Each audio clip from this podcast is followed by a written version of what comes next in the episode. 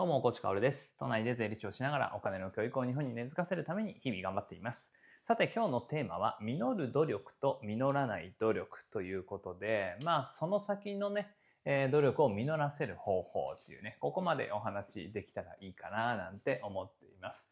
さて皆さん、まあ僕も含め、えー実る努力と実らない努力、どこに決定的な違いがあると思いますか？まあせっかくなんでね、余裕がある方は、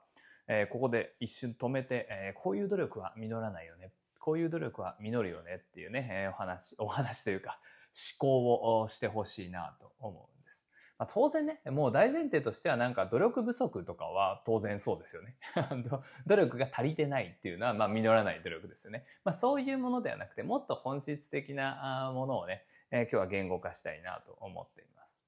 まあ、これね、まあ、平たく簡潔に言うと、辛く苦しい努力っていうのは多分実らないんじゃないかなと。まあ僕の経験上ね。えーそして、まあ辛く苦しい努力ではあるんだけれど、こう、遠くの方に、えーあるいはその将来に明るいものが見えていたり、辛いんだけれど、ちょっとニヤニヤする何かがあったりする場合ね。えーこれっていうのは実るんじゃないかなと思うんですよ。これなかなかね、難しいんだよね。言語化するのがね。えーでも例えばね、例えば僕の幼少期から現在に至るまでの努力をいくつか紹介してくる、紹介するんですけど、例えば僕はサッカー部をや、に入っていたり、サッカーのクラブチームにいたりしたんですけど、このサッカーっていうのは本当に好きで、えやってたんですよね。えだからまあ、ま30年前とかだとね、監督に蹴られたりもしましたけど、うその蹴られたりして、痛い思いをして、めちゃくちゃ怒られて、ものすごい努力をして、辛い思いをして、ということを繰り返すこともあったんだけれど、でもそれって、実ってるんですよね。えーどういう形で実ったかっていうと、やっぱりそのチームのレギュラーになれるとか、あとはチームとしていいところまで勝つとかね。えーその、名古屋市でしたから、市の大会とか県の大会で勝つとかね。えーまあそういうところにつながっていたので、これ努力として実っているわけですよ。で、一方で、えー僕は高校の頃っていうのはもうサッカーやめてね、えーもう疲れたからやめようと。まあ、足もあんまり良くなかったっていうのもあるしね。えーそもそもサッカーは僕はあの 有名になりたくてえやってたので、才能の限界を感じたっていうのもあります。で、当時からね、もう本当生まれた時から、物心ついた時から目指したがり屋だったわけですから、え今度はね、えーまあ、バンドみたいなものをやってみようって思ったんですよね。これで天下を取れば有名になれるぞと、目立てるぞと思って、えとりあえず始めてみたんです。周りの人もやってたしね、えー兄もバンドのボーカルとかをやってたからね。で、まあ当然ね、僕はベースがメインでしたけど、ベースの練習をするんだよね。うん、でもこれは努力が実ったか、そのね、ベースの練習、バンド活動という努力が実ったかと言ったら、うーんって感じですね。まあ何をして実ったかっていう、な、何をもってして実ったかっていうのは微妙なところではあるんだけれど、まあそんなにうまくならなかったし、大した結果もなかったかななんて思うんです。そして今度は、まあちょっと話は飛びますが、税理士試験ですね。まあこれは思い出したくない過去。まあトップ3には間違いなく入るんですけども、本当に辛いからね。まあ、この前も YouTube ライブで話してたんだけれど、まあ23歳、まあ24歳の頭から28歳の頭までの4年間として、もう青春真っ只中でしょ。ねえ、まあ、ここを、ここの時間っていうのを、ほぼフルで潰しているからね、もうそれ、その事実だけでもうどんなに辛いかっていうね、もう本当に20代の4年間なんてもう本当に大切な時間じゃないですか。あの、それを潰して僕は税理士試験にね、挑まざるを得なかったわけですけど、まあこれっていうのはでも、実った努力なんですよね、やっぱりね。えーこれはもう、うんまあ大量を立っていたっていうのもあるんだけれど、まあそもそもね、えーこの試験に受からないと人生は始まらないって思ってたし、えーどそしてこの試験に受かれば人生は少し明るくなるんじゃないかって思えたので、えーまあ、信じていたって言った方が合ってるかな。なので、明確にどんなに辛い努力だったとしても何かにつながるっていう感覚があったんですよね。だ今日のテーマっていうのはこの辺で、実る努力っていうのはここを感じられる努力かどうかだと思うんですよ。あまあ、あとは仕事をしている時で実らなかった努力とかだとやっぱノルマとかはね達成できなかったですよね。いや僕もなんか派遣会社を通して派遣社員としてね働いていたことっていうのはうんまあそんなに長くないけど1年もないけどあったんですよね。えー、まあ保険料の計算をしてみたりあとはねなんか営業電話みたいなこともやったことありますね。でもこの辺ってまあ保険の計算はさ流れてくるものを計算してたのでまだいいんだけど全然、まあ、営業電話とかなんてさもう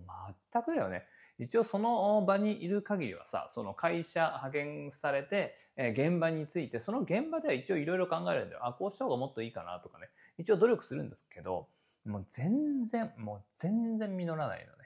うん、もう本当に申し訳ないなって思うけどね。それはお金をもらってやってる仕事だからさ、成果出した方がいいんだろうけど、でもやっぱりね、実らないんですよ、そういう努力っていうのは。未来につながる感覚がないから。うん、だからね、まあ今日の結論としてはね、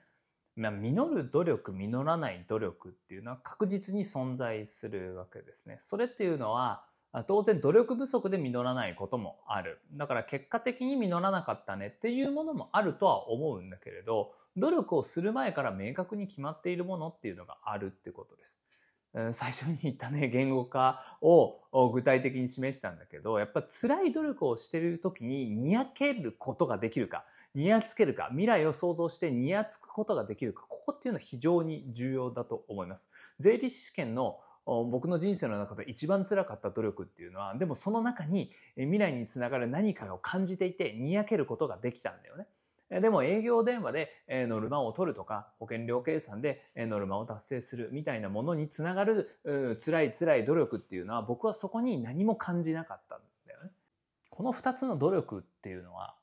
明確な違いがある。だからね、まあ、実る努力、実らない努力で、まあ、辛い努力は実りませんよみたいなことをね、言う人いるんですけど、まあ、それだとちょっとざっくりすぎるんだよね。努力って辛いから。うん。辛い中でも本当に未来につながらずに焼けることができないものっていうのは、やっぱり実らないんじゃないかなと、僕の体験談としては、あ今までそうだったかなっていう感じ。しかも例外はないかなって感じます。で、この話をいつも僕がね、え、する話とつなげていくんであればね、やっぱり、うん、やりたくないことなんだよ、努力って。人間はさ、努力することが大好きですみたいな人ってなかなかいないと思うんだよね。僕も別に努力してるように見られることってあるけれど、別になんか努力してて、なんかよだれだらだら出てきちゃった楽しいみたいなことなんてないからね。やっぱり辛い日もあるし、やっぱりこう頑張ることって辛いんですよ。でも将来の明るい未来のためにねそれが見えるから頑張れるっていうだけの話で、うん、そこに向けてやりたくないこと辛いことはできる。だから僕はよく言うねやりたくないことをやろうと。でも全部はやらなくていいと。やりたいことにつながっているやりたくないことだけは歯を食いしばってやろうっていうね。ここがやっぱり最重要ポイントなんだろうなって思うそれがイコールやりたくないなっていう努力の中にでもちょっとにやけるポイントがあるものなんだと思うんだよね。その努力だけが僕は実ると思うなってそう感じて、えー、まあ、振り返っていたというお話ですね。まあ、残念ながらねその努力不足とかはもう あの何て言うんだ話にならないみたいな前提で言ってるのでえー、やりたいことにつながるやりたくないことの中で当然に努力の絶対量っていうのをオーバーしているものに限るって感じですよ。でもそれはやっぱり僕は実ると思います。逆に何にも感じない、何にもにやけることがない、何にも未来への手応えがない、その辛い努力はすぐにやめましょう。本当にそれはね、僕はつながらないんじゃないかなと思っています。僕の40年の人生を振り返る感じだとね、例外なく、今日のお話っていうのは当てはまるかなと思います。なので皆さんがね、これまでやってきた努力、そこにヒントはあると思うんですよね。だから、実った努力と実らない努力、その時の努力している自分の姿勢とかね、思考とかね、思い出して、ああ、確かに今日の話と合ってるなとか、いやでも、僕としては私としてはちょっと感覚違いますねとかね、まあいろいろコメントいただけたら嬉しいなと思います。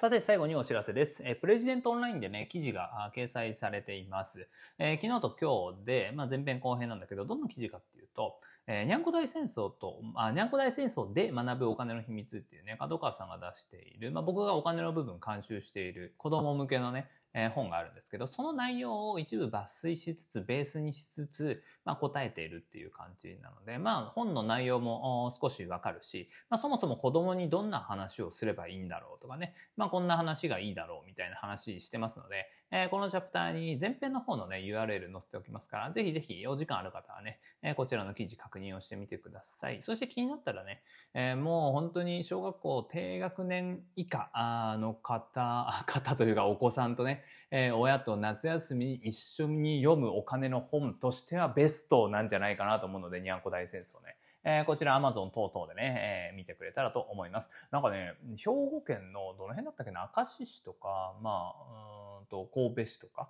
まああの辺の書店とか、なんかね、